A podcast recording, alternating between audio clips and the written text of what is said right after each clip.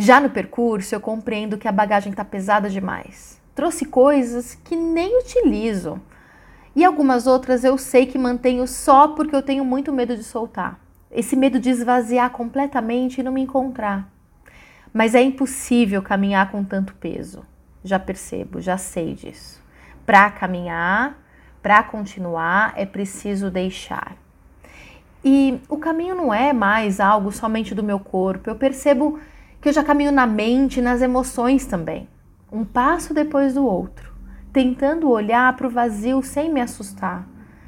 E ao mesmo tempo, é, me admira muito, sabe, tudo isso. Eu estou gostando de tudo isso. Porque parece que eu estou muito mais perto de saber quem eu sou. Eu sou a Van e você está escutando o Shangcast, podcast de caminhadas, travessias e autoconhecimento da Shang Experiências.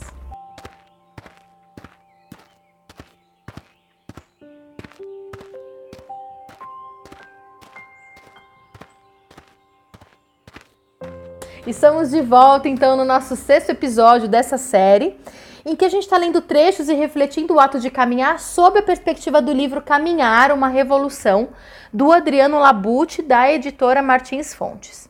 E se você chegou até aqui e não escutou ainda os episódios anteriores, eu sugiro que você pare tudo e comece do primeiro, porque tem uma sequência importante. Esse episódio aqui, o sexto, por exemplo, ele é uma continuação do capítulo que a gente começou a trabalhar no episódio anterior, que fala sobre o desapego. O capítulo se chama Aprender a Soltar. Porque assim, não dá pra gente falar sobre desapego em 20 minutos só. né? Então hoje eu vou pedir um pouquinho de, de, paciência, porque a gente vai terminar esse capítulo hoje, mesmo que fique um pouquinho longo, tá? Porque eu vou divagando, eu vou falando de tantas outras coisas, eu pego referência, você já me conhece, a gente já tá aqui já, né, há seis, há seis encontros, esse é o nosso sexto encontro, então a gente já, já é íntimo o suficiente para você saber que eu sou assim e tá tudo certo, né? Qualquer coisa, uma pausa né? Vai tomar um café, volta e aí a gente continua, tá bom? Bom, vamos lá. É, depois, né? Enfim, na, na continuação, é, ele, o Adriano, ele começa então a falar é, do quanto muitas vezes as pessoas que caminham elas têm um ponto em comum, sabe? Tem uma afinidade, um ideal comum que nos leva a uma jornada como essa. Então, tem um tipo de pessoas né, que, que faz que faz um caminho, que tem uma experiência como essa. Então, é muito difícil, é muito raro a gente encontrar pessoas tão diferentes de nós. É tipo uma bolha, né? E, e aproveitando que a gente está vivendo um mundo de polaridades de bolhas eternas, tem a bolha dos caminhantes, peregrinos, andarilhos, enfim, use o nome que você quiser, mas tudo está no mesmo bolo. Ou seja, são pessoas que, de alguma forma, e até sem perceber, tá? Já criticam a sociedade como ela é e desejam romper com ela. E eu falo sem perceber porque tem muitas pessoas, principalmente aqui no Brasil. Você nasceu no Brasil, de alguma forma você tem uma tendência a não gostar de política, por exemplo, porque a gente não tem essa cultura. Então, quando a gente fala que caminhar é um ato político, as pessoas falam: não, não, não, eu nem sei de política, eu não tenho nada a ver com isso, eu tô aqui só caminhando mesmo. Isso aqui é para mim. E assim, mesmo sem perceber, você está fazendo política assim, e isso é ruim, né? Isso é bom, tem a ver com uma transformação. A gente muda o ambiente quando a gente passa por ele, né? De alguma forma, alguma coisa do caminho fica em nós e alguma coisa nossa fica no caminho. Então, a gente transforma o mundo a partir do, né, da disponibilidade que a gente se coloca nele. Então, sim, se você caminha, mesmo que você não goste disso, você está fazendo uma intervenção né? Então, bom, bora lá. Vamos voltar aqui pro, pro capítulo, então, lá na página 56. Na diferença em relação às outras pessoas que encontramos ao longo do caminho, sempre acabamos achando uma origem comum. A partir desse inextricável entrelaçamento, quem caminha vive uma experiência direta, ao mesmo tempo que faz sempre uma descoberta. Que o movimento, que o ritmo tem a mesma natureza de igualdade é uma conclusão a que Elias Canetti já havia chegado, quando dividiu a massa em estagnada e rítmica. A primeira se caracteriza pela concentração, como ocorre nos concertos ou nos estádios. Entre aspas. Pelo contrário, na massa rítmica, igualdade e concentração coincidem desde o princípio. Tudo aqui depende do movimento. Fecha aspas. Mas o que hoje liga de maneira decisiva o tema de igualdade à experiência do caminhar é o fato de que nenhum deles se harmoniza com o excesso, com o supérfluo. Em uma entrevista, Wolfgang Sachs lembrava a afirmação de Ivan Illich de que o socialismo passava pelo uso da bicicleta. Aí ele faz uma citação. Foi uma provocação do ano de 1974, que, para mim, antes de mais nada, diz que a igualdade só é possível quando viaja acompanhada da moderação. Illich recomendava atenção, porque não pode existir igualdade no plano da soberba. A outra mensagem de Illich é que não haverá felicidade maior sem moderação. Ponto, fecha aspas. E a palavra moderação aparece, não por acaso, no conto La Passeggiata, do grande escritor e fanático caminhante Roberto Walser, que diz ao protagonista, seu alter ego, aspas, na realidade ama a calma e o que é calmo, a parcimônia e a moderação, e evito de maneira mais obstinada qualquer pressa e precipitação. Fecha aspas. Tais conceitos e palavras com certeza chegaram até nós. Voltemos a Cavafes, porque é ele, mais uma vez, quem no início do seu poema nos coloca diante de uma verdade essencial. Para zarpar, para caminhar, é necessário, antes de mais nada, comprar uma briga contra, contra os ídolos e demônios que nos habitam e nos impedem a viagem. Lembrem, os lestrigões e os ciclopes o selvagem Poseidon não encontrarás. Se não os levares contigo na tua alma, se a tua alma não os erguer diante de ti. E fecha aspas. Ou então Sêneca, que ele diz, aspas, o teu espírito deve mudar, porque tu foges sempre em companhia de ti próprio. Fecha aspas. Os ídolos nos fazem escravos e os escravos não zarpam, não caminham, os escravos seguem. Aspas. O povo, vendo que Moisés tardava em descer da montanha, cercou Arão e lhe disse: Faze-nos um Deus que caminhe diante de nós. Fecha aspas. Bom, vou dar uma pausa aqui para comentar tudo isso, né?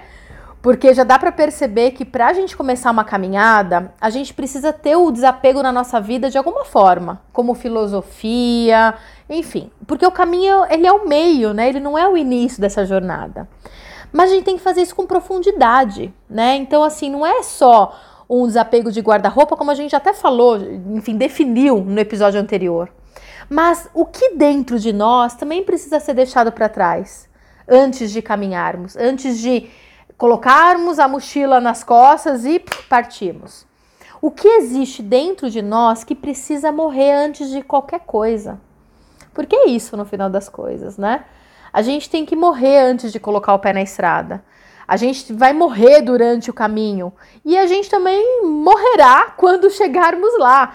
Então, assim, se a gente tiver medo de morrer, lascou. A viagem vai ser um, um filme de terror, né? Fred Krueger aí, sessão da tarde, né? Sexta-feira 13. Então, aprender a soltar é aprender a morrer e também aprender a matar de uma certa forma, porque nada vai morrer sozinho. Então, nós precisamos fazer esse ritual de desapego, a gente vai ter que fazer isso de uma forma ativa sabe? É, não é deixar acontecer porque não vai, não vai. Então, ele fala, né, que nós precisamos deixar os ídolos, pois eles nos fazem escravos. E eu, eu interpreto muito isso, né, com deixar os ideais e os modelos, para que a gente possa descobrir quem nós somos.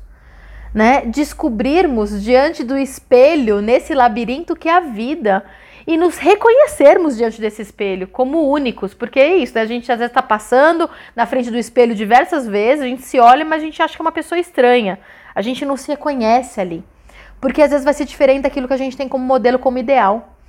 Então, a gente vai precisar romper de alguma forma.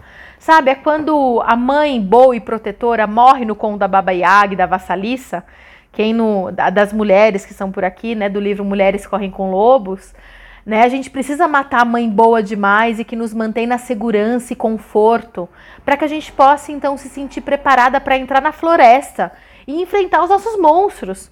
Porque é assim que a gente vai encontrar a mulher selvagem, né? Ou então o homem selvagem que existe dentro de nós, né? É, então, assim, não, não ache, sabe, que a gente vai achar bonito que a gente vai encontrar também logo de cara, né? Porque a gente não vai.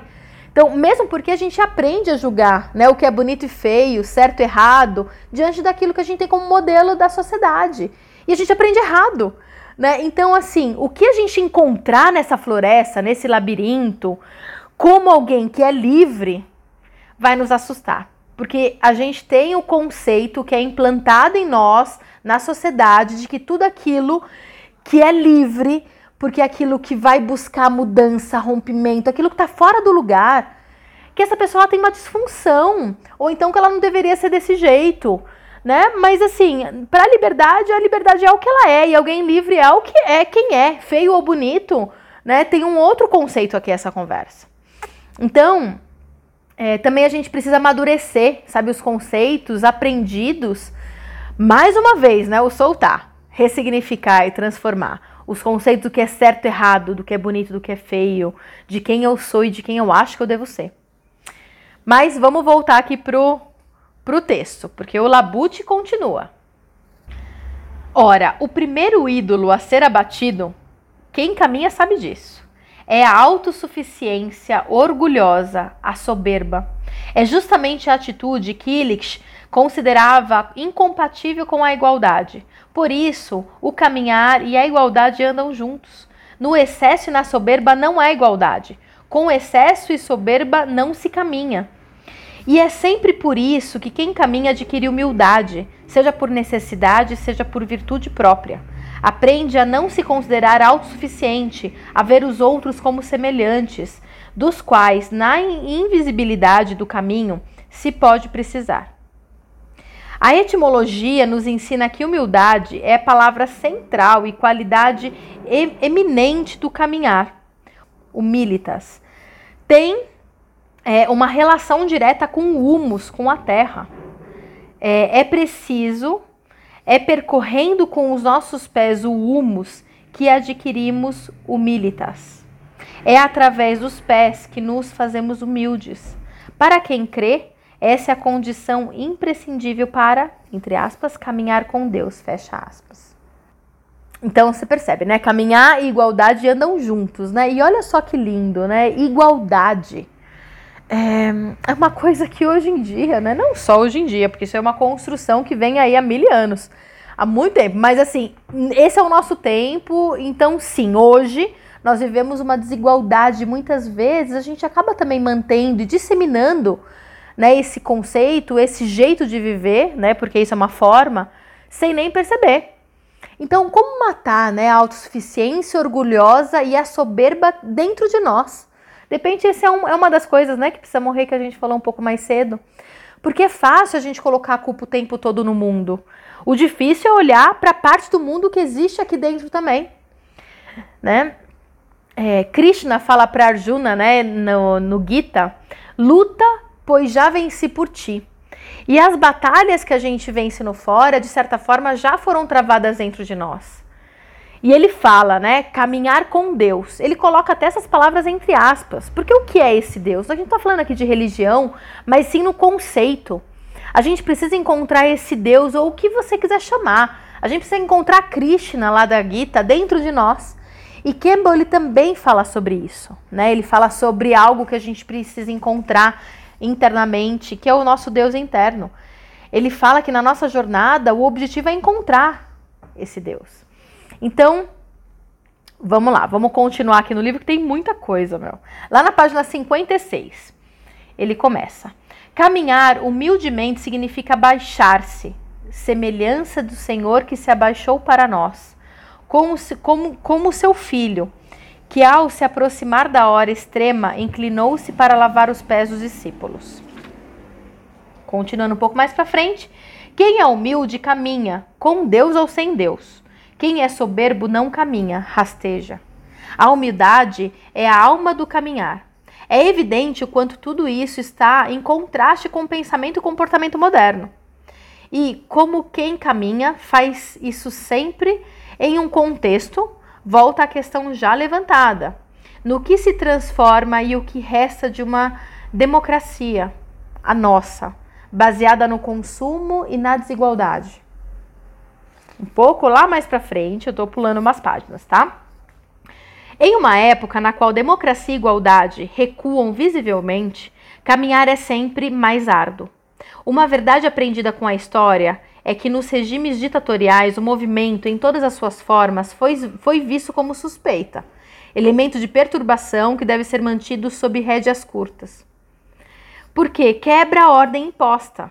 É bem sabido que, para se locomover, passam a ser exigidos carimbos e autorizações, e muitas vezes não é possível caminhar sozinho. Assim, a possibilidade de se deslocar a pé o mais incontrolado e incontrolável de todos os movimentos, é totalmente inconcebível e, portanto, sempre, quase sempre, severamente proibido. Ao mesmo tempo, as profundidades, as profundas desigualdades colecionadas nas últimas décadas alimentaram verdadeiros fenômenos de segregação social que tornam inatingíveis e inacessíveis os mecanismos de defesa de uma ordem buscada e desejada, que não seja imposta. Não surpreende, portanto, que a marcha seja sempre a forma mais comum de manifestação política, mas não pela facilidade, pelo imediatismo. Outras formas poderiam ser utilizadas hoje, mas também porque responde exatamente a essa vocação profunda, a essa marca indelével que o caminhar traz consigo, transgride e, con e concentra, desordena e mobiliza transmite força e identidade interna ou externa. Em 30 de abril de 1997, 14 mulheres se encontraram no centro de Buenos Aires, na Praça, na Plaza de Maio, para lembrar seus filhos e maridos desaparecidos. Esses filhos e maridos não se retiraram, foram retirados pelo regime militar e, mesmo que com aviões e helicópteros, jogou-os aos milhares de mar. Essas mães romperam o silêncio e contribuíram para a queda da junta militar em 1983.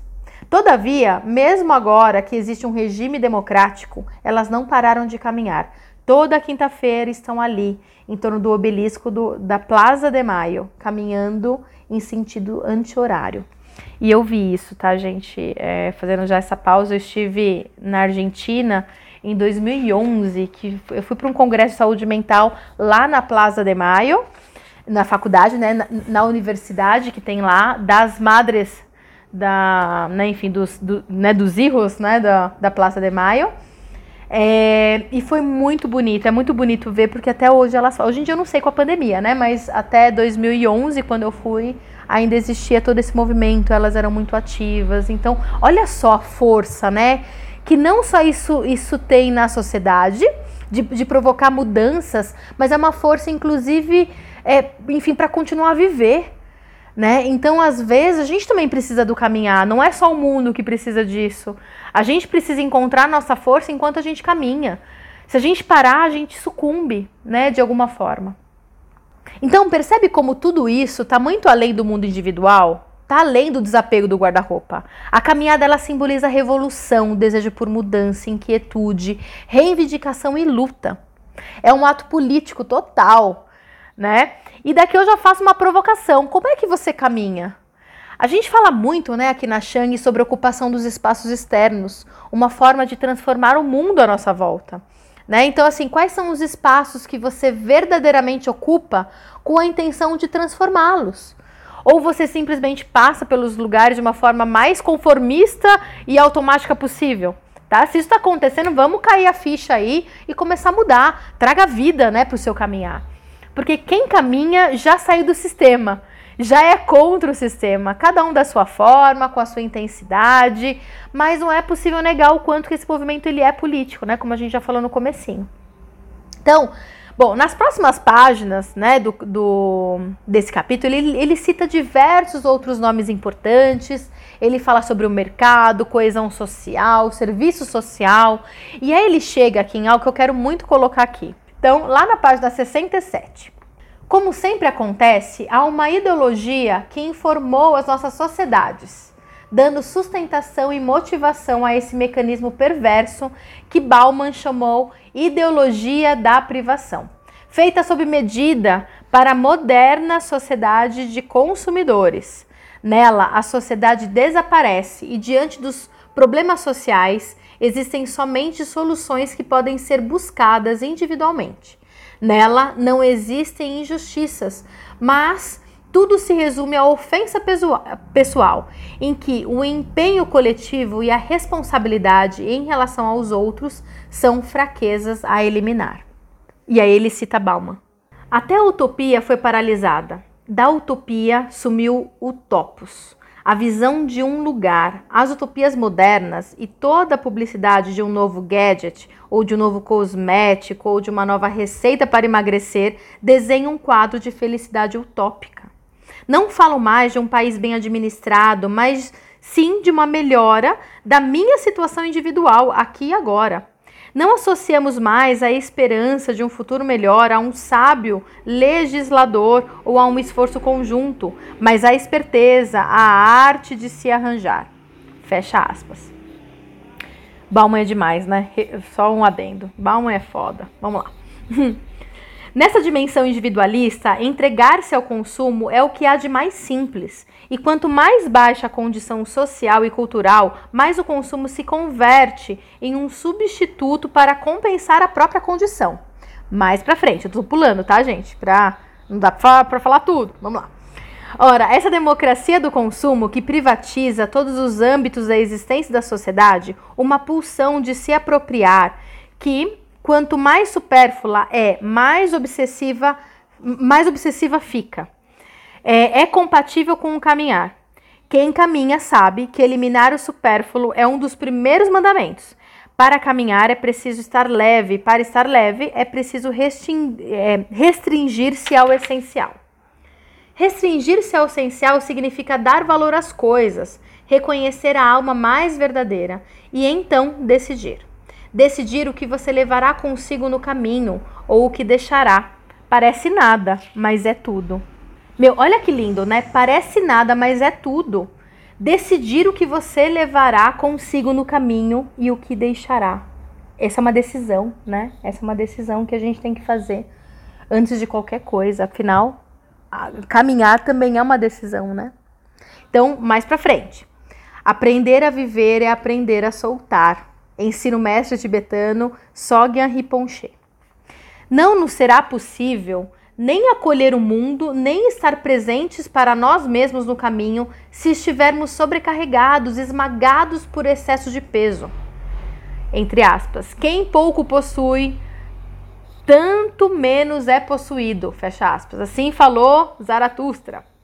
E as coisas que se deve soltar não são apenas os objetos materiais, o cântaro e, a, e o pente, ou a bússola e o bastão, mas, como já vimos, os objetos mentais, quase sempre os mais pesados. Caminhar é andar dentro e fora de nós. Por isso, tem uma profunda, indestrutível relação com o divino.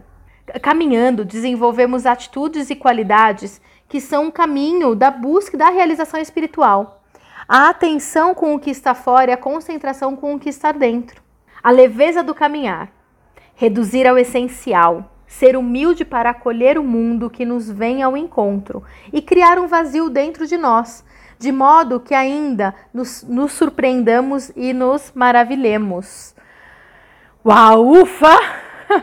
e assim termina esse capítulo. Eu sei que ficou longo, gente, mas ah, enfim, não tem como resumir esse assunto tão profundo, né? E como disse, Cavafes pede que seja longo caminho, não é mesmo? então foi muito bom te encontrar aqui no nosso sexto episódio.